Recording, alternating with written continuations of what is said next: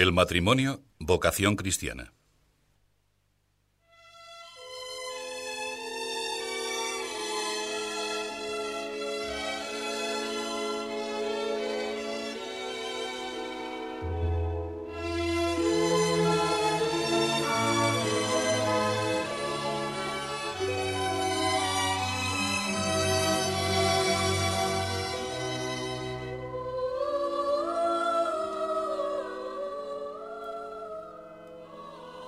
Estamos en Navidad. Los diversos hechos y circunstancias que rodearon el nacimiento del Hijo de Dios acuden a nuestro recuerdo y la mirada se detiene en la gruta de Belén, en el hogar de Nazaret. María, José, Jesús niño, ocupan de un modo muy especial el centro de nuestro corazón. ¿Qué nos dice? ¿Qué nos enseña la vida a la vez sencilla y admirable de la Sagrada Familia? Entre las muchas consideraciones que podríamos hacer, una sobre todo quiero comentar ahora. El nacimiento de Jesús significa, como refiere la Escritura, la inauguración de la plenitud de los tiempos, el momento escogido por Dios para manifestar por entero su amor a los hombres, entregándonos a su propio Hijo. Esa voluntad divina se cumple en medio de las circunstancias más normales y ordinarias. Una mujer que da a luz, una familia, una casa, la omnipotencia divina, el esplendor de Dios, pasan a través de lo humano, se unen a lo humano. Desde entonces los cristianos sabemos que con la gracia del Señor podemos y debemos santificar todas las realidades limpias de nuestra vida. No hay situación terrena, por pequeña y corriente que parezca, que no pueda ser ocasión de un encuentro con Cristo y etapa de nuestro camino hacia el reino de los cielos. No es por eso extraño que la Iglesia se alegre, que se recree contemplando la morada modesta de Jesús, María y José. Es grato, reza en el himno de maitines de esta fiesta, recordar la pequeña casa de Nazaret y la existencia sencilla que allí se lleva, celebrar con cantos la ingenuidad humilde que rodea a Jesús, su vida escondida. Allí fue donde, siendo niño, aprendió el oficio de José allí donde creció en edad y donde compartió el trabajo de artesano. Junto a él se sentaba su dulce madre. Junto a José vivía su esposa amadísima, feliz de poder ayudarle y de ofrecerle sus cuidados. Al pensar en los hogares cristianos, me gusta imaginarlos luminosos y alegres, como fue el de la Sagrada Familia. El mensaje de la Navidad resuena con toda fuerza. Gloria a Dios en lo más alto de los cielos y paz en la tierra a los hombres de buena voluntad. Que la paz de Cristo triunfe en vuestros corazones, escribe el apóstol. La paz de sabernos amados por nuestro Padre Dios, incorporados a Cristo, protegidos por la Virgen Santa María, amparados por San José.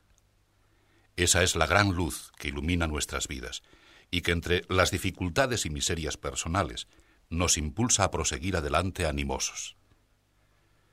Cada hogar cristiano debería ser un remanso de serenidad en el que por encima de las pequeñas contradicciones diarias se percibiera un cariño hondo y sincero, una tranquilidad profunda, fruto de una fe real y vivida. El matrimonio no es, para un cristiano, una simple institución social, ni mucho menos un remedio para las debilidades humanas. Es una auténtica vocación sobrenatural sacramento grande en Cristo y en la Iglesia, dice San Pablo, y a la vez e inseparablemente, contrato que un hombre y una mujer hacen para siempre, porque queramos o no, el matrimonio instituido por Jesucristo es indisoluble. Signo sagrado que santifica, acción de Jesús que invade el alma de los que se casan y les invita a seguirle, transformando toda la vida matrimonial en un andar divino en la tierra.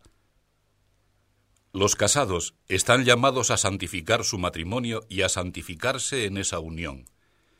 Cometerían por eso un grave error si edificaran su conducta espiritual a espaldas y al margen de su hogar. La vida familiar, las relaciones conyugales, el cuidado y la educación de los hijos, el esfuerzo por sacar económicamente adelante a la familia y por asegurarla y mejorarla, el trato con las otras personas que constituyen la comunidad social, todo eso son situaciones humanas y corrientes que los esposos cristianos deben sobrenaturalizar. La fe y la esperanza se han de manifestar en el sosiego con que se enfocan los problemas pequeños o grandes que en todos los hogares ocurren, en la ilusión con que se persevera en el cumplimiento del propio deber. La caridad lo llenará así todo y llevará a compartir las alegrías y los posibles sinsabores, a saber sonreír, olvidándose de las propias preocupaciones por atender a los demás, a escuchar al otro cónyuge o a los hijos, mostrándoles que de verdad se les quiere y comprende, a pasar por alto menudos roces sin importancia que el egoísmo podría convertir en montañas, a poner un gran amor en los pequeños servicios de que está compuesta la convivencia diaria. Santificar el hogar día a día, crear con el cariño un auténtico ambiente de familia. De eso se trata. Para santificar cada jornada se han de ejercitar muchas virtudes cristianas, las teologales en primer lugar, y luego todas las otras, la prudencia, la lealtad, la sinceridad, la humildad, el trabajo, la alegría. Hablando del matrimonio, de la vida matrimonial, es necesario comenzar con una referencia clara al amor de los cónyuges.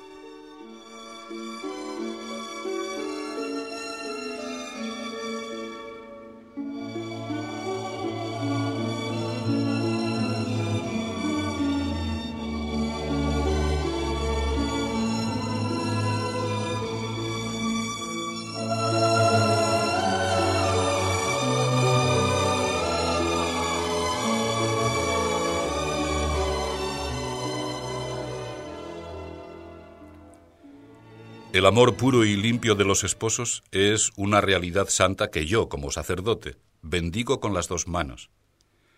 La tradición cristiana ha visto frecuentemente, en la presencia de Jesucristo en las bodas de Caná, una confirmación del valor divino del matrimonio. Fue nuestro Salvador a las bodas, escribe San Cirilo de Alejandría, para santificar el principio de la generación humana. El matrimonio es un sacramento que hace de dos cuerpos una sola carne. Como dice con expresión fuerte la teología, son los cuerpos mismos de los contrayentes su materia. El Señor santifica y bendice el amor del marido hacia la mujer y el de la mujer hacia el marido. Ha dispuesto no sólo la fusión de sus almas, sino la de sus cuerpos. Ningún cristiano, esté o no llamado a la vida matrimonial, puede desestimarla. Nos ha dado el Creador la inteligencia, que es como un chispazo del entendimiento divino, que nos permite, con la libre voluntad, otro don de Dios, conocer y amar. Y ha puesto en nuestro cuerpo la posibilidad de engendrar, que es como una participación de su poder creador. Dios ha querido servirse del amor conyugal para traer nuevas criaturas al mundo y aumentar el cuerpo de su iglesia. El sexo no es una realidad vergonzosa, sino una dádiva divina que se ordena limpiamente a la vida, al amor, a la fecundidad. Ese es el contexto, el trasfondo en el que se sitúa la doctrina cristiana sobre la sexualidad.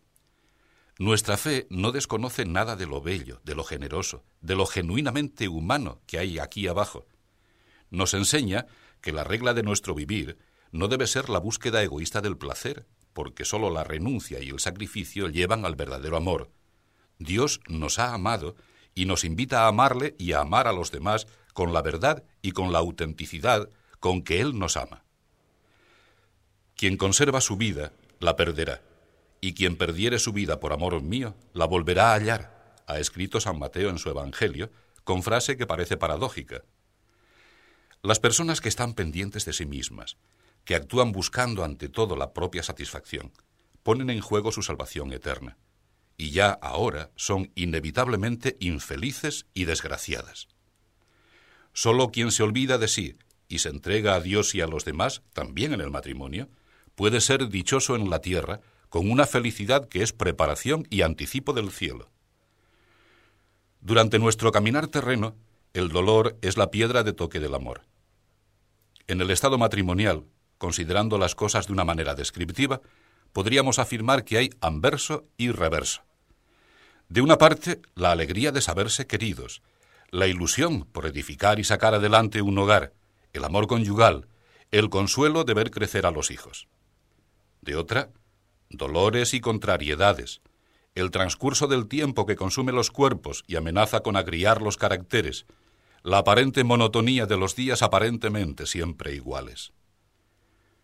Tendría un pobre concepto del matrimonio y del cariño humano quien pensara que, al tropezar con esas dificultades, el amor y el contento se acaban. Precisamente entonces, cuando los sentimientos que animaban a aquellas criaturas revelan su verdadera naturaleza, la donación y la ternura se arraigan y se manifiestan como un afecto auténtico y hondo, más poderoso que la muerte. Esa autenticidad del amor requiere fidelidad y rectitud en todas las relaciones matrimoniales. Dios, comenta Santo Tomás de Aquino, ha unido a las diversas funciones de la vida humana un placer, una satisfacción. Ese placer y esa satisfacción son, por tanto, buenos. Pero si el hombre, invirtiendo el orden de las cosas, busca esa emoción como valor último, despreciando el bien y el fin al que debe estar ligada y ordenada, la pervierte y desnaturaliza, convirtiéndola en pecado o en ocasión de pecado. La castidad, no simple continencia, sino afirmación decidida de una voluntad enamorada, es una virtud que mantiene la juventud del amor en cualquier estado de vida. Existe una castidad de los que sienten que se despierta en ellos el desarrollo de la pubertad, una castidad de los que se preparan para casarse, una castidad de los que Dios llama al celibato, una castidad de los que han sido escogidos por Dios para vivir en el matrimonio. ¿Cómo no recordar aquí las palabras fuertes y claras que nos conserva la Vulgata con la recomendación que el arcángel Rafael hizo a Tobías antes de que se desposase con Sara? El ángel le amonestó así, Escúchame, y te mostraré quiénes son aquellos contra los que puede prevalecer el demonio. Son los que abrazan el matrimonio de tal modo que excluyen a Dios de sí y de su mente, y se dejan arrastrar por la pasión como el caballo y el mulo, que carecen de entendimiento. Sobre estos tiene potestad el diablo. No hay amor humano neto, franco y alegre en el matrimonio si no se vive esa virtud de la castidad, que respeta el misterio de la sexualidad y lo ordena a la fecundidad y a la entrega. Nunca he hablado de impureza y he evitado siempre descender a casuísticas morbosas y sin sentido. Pero de castidad y de pureza, de la afirmación gozosa del amor, sí que he hablado muchísimas veces y debo hablar. Con respecto a la castidad conyugal, aseguro a los esposos que no han de tener miedo a expresar el cariño. Al contrario, porque esa inclinación es la base de su vida familiar.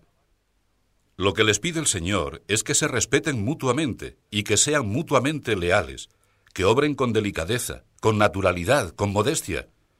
Les diré también que las relaciones conyugales son dignas cuando son prueba de verdadero amor y por tanto están abiertas a la fecundidad, a los hijos. Cegar las fuentes de la vida es un crimen contra los dones que Dios ha concedido a la humanidad y una manifestación de que es el egoísmo y no el amor lo que inspira la conducta. Entonces todo se enturbia, porque los cónyuges llegan a contemplarse como cómplices, y se producen disensiones que, continuando en esa línea, son casi siempre insanables. Cuando la castidad conyugal está presente en el amor, la vida matrimonial es expresión de una conducta auténtica. Marido y mujer se comprenden y se sienten unidos. Cuando el bien divino de la sexualidad se pervierte, la intimidad se destroza y el marido y la mujer no pueden ya mirarse noblemente a la cara. Los esposos deben edificar su convivencia sobre un cariño sincero y limpio, y sobre la alegría de haber traído al mundo los hijos que Dios les haya dado la posibilidad de tener, sabiendo, si hace falta, renunciar a comodidades personales, y poniendo fe en la providencia divina. Formar una familia numerosa, si tal fuera la voluntad de Dios, es una garantía de felicidad y de eficacia aunque afirmen otra cosa los fautores equivocados de un triste hedonismo. No olvidéis que entre los esposos, en ocasiones, no es posible evitar las peleas.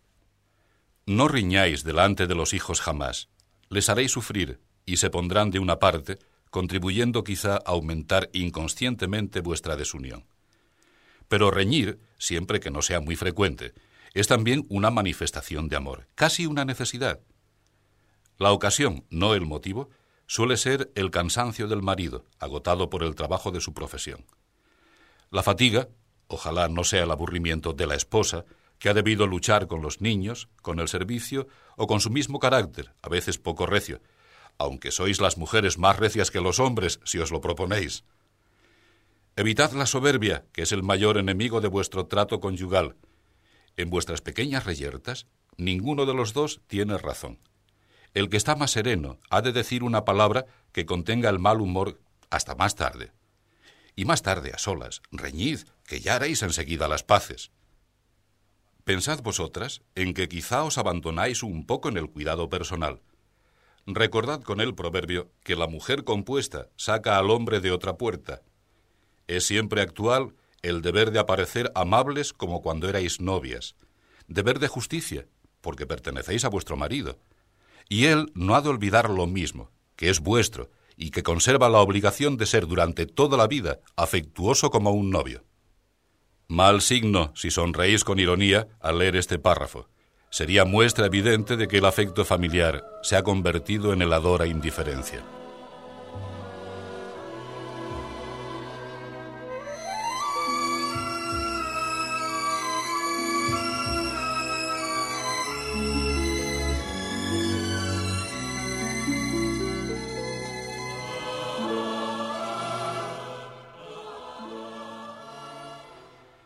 No se puede hablar del matrimonio sin pensar a la vez en la familia, que es el fruto y la continuación de lo que con el matrimonio se inicia. Una familia se compone no sólo del marido y de la mujer, sino también de los hijos, y en uno u otro grado de los abuelos, de los otros parientes y de las empleadas del hogar. A todos ellos ha de llegar el calor entrañable del que depende el ambiente familiar. Ciertamente hay matrimonios a los que el Señor no concede hijos. Es señal entonces de que les pide que se sigan queriendo con igual cariño y que dediquen sus energías, si pueden, a servicios y tareas en beneficio de otras almas. Pero lo normal es que un matrimonio tenga descendencia. Para estos esposos, la primera preocupación han de ser sus propios hijos. La paternidad y la maternidad no terminan con el nacimiento. Esa participación en el poder de Dios, que es la facultad de engendrar, ha de prolongarse en la cooperación con el Espíritu Santo para que culmine formando auténticos hombres cristianos y auténticas mujeres cristianas. Los padres son los principales educadores de sus hijos, tanto en lo humano como en lo sobrenatural, y han de sentir la responsabilidad de esa misión que exige de ellos comprensión, prudencia, saber enseñar y, sobre todo, saber querer. Y poner empeño en dar buen ejemplo, no es camino acertado para la educación la imposición autoritaria y violenta.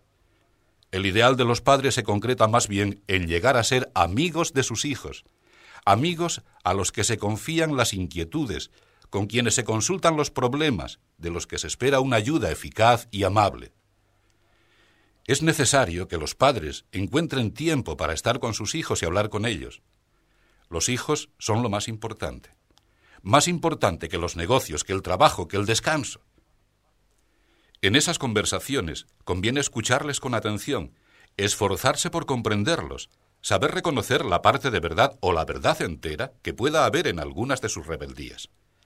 Y al mismo tiempo, ayudarles a encauzar rectamente sus afanes e ilusiones, enseñarles a considerar las cosas y a razonar, no imponerles una conducta, sino mostrarles los motivos sobrenaturales y humanos que la aconsejan. En una palabra, respetar su libertad, ya que no hay verdadera educación sin responsabilidad personal ni responsabilidad sin libertad. Los padres educan fundamentalmente con su conducta. Lo que los hijos y las hijas buscan en su padre o en su madre no son sólo unos conocimientos más amplios que los suyos, o unos consejos más o menos acertados, sino algo de mayor categoría, un testimonio del valor y del sentido de la vida encarnado en una existencia concreta, confirmado en las diversas circunstancias y situaciones que se suceden a lo largo de los años. Si tuviera que dar un consejo a los padres, les daría sobre todo este.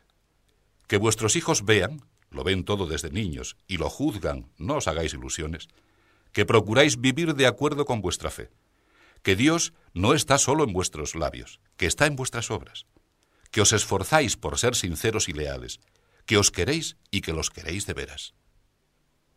Es así como mejor contribuiréis a hacer de ellos cristianos verdaderos, hombres y mujeres íntegros, capaces de afrontar con espíritu abierto las situaciones que la vida les depare, de servir a sus conciudadanos y de contribuir a la solución de los grandes problemas de la humanidad, de llevar el testimonio de Cristo donde se encuentren más tarde en la sociedad. Escuchad a vuestros hijos, dedicadles también el tiempo vuestro, mostradles confianza, creedles cuanto os digan, aunque alguna vez os engañen no os asustéis de sus rebeldías, puesto que también vosotros a su edad fuisteis más o menos rebeldes. Salid a su encuentro a mitad de camino y rezad por ellos, que acudirán a sus padres con sencillez. Es seguro si obréis cristianamente así, en lugar de acudir con sus legítimas curiosidades a un amigote desvergonzado o brutal. Vuestra confianza, vuestra relación amigable con los hijos, recibirá como respuesta la sinceridad de ellos con vosotros. Y esto aunque no falten contiendas e incomprensiones de poca monta. Es la paz familiar, la vida cristiana. ¿Cómo describiré, se pregunta un escritor de los primeros siglos, la felicidad de ese matrimonio que la Iglesia une, que la entrega confirma, que la bendición sella, que los ángeles proclaman y al que Dios Padre tiene por celebrado? Ambos esposos son como hermanos, siervos el uno del otro, sin que se dé entre ellos separación alguna, ni en la carne ni en el espíritu. Porque verdaderamente son dos en una sola carne, y donde hay una sola carne debe haber un solo espíritu. Al contemplar esos hogares, Cristo se alegra y les envía su paz. Donde están dos, allí está también Él, y donde Él está no puede haber nada malo.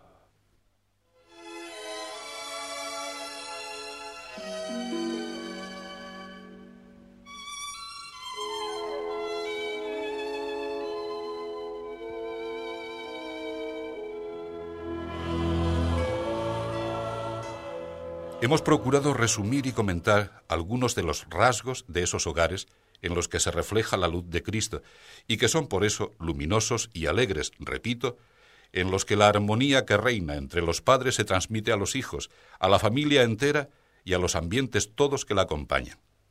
Así, en cada familia auténticamente cristiana se reproduce de algún modo el misterio de la Iglesia, escogida por Dios y enviada como guía al mundo. A todo cristiano, cualquiera que sea su condición, sacerdote o seglar, casado o célibe, se le aplican plenamente las palabras del apóstol que se leen precisamente en la epístola de la festividad de la Sagrada Familia. Escogidos de Dios, santos y amados. Eso somos todos, cada uno en su sitio y en su lugar en el mundo, hombres y mujeres elegidos por Dios para dar testimonio de Cristo y llevar a quienes nos rodean la alegría de saberse hijos de Dios a pesar de nuestros errores y procurando luchar contra ellos. Es muy importante que el sentido vocacional del matrimonio no falte nunca, tanto en la catequesis y en la predicación, como en la conciencia de aquellos a quienes Dios quiera en ese camino, ya que están real y verdaderamente llamados a incorporarse en los designios divinos para la salvación de todos los hombres. Por eso, quizá no puede proponerse a los esposos cristianos mejor modelo que el de las familias de los tiempos apostólicos. El centurión Cornelio, que fue dócil a la voluntad de Dios y en cuya casa se consumó la apertura de la iglesia a los gentiles. Áquila y Priscila, que difundieron el cristianismo en Corinto y en Éfeso y que colaboraron en el apostolado de San Pablo. Tabita, que con su caridad asistió a los necesitados de Jope y tantos otros hogares de judíos y de gentiles, de griegos y de romanos, en los que prendió la predicación de los primeros discípulos del Señor. Familias que vivieron de Cristo y que dieron a conocer a Cristo. Pequeñas comunidades cristianas que fueron como centros de irradiación del mensaje evangélico. Hogares iguales a los otros hogares de aquellos tiempos, pero animados de un espíritu nuevo que contagiaba a quienes los conocían y los trataban. Eso fueron los primeros cristianos. Y eso hemos de ser los cristianos de hoy, sembradores de paz y de alegría, de la paz y de la alegría que Jesús nos ha traído.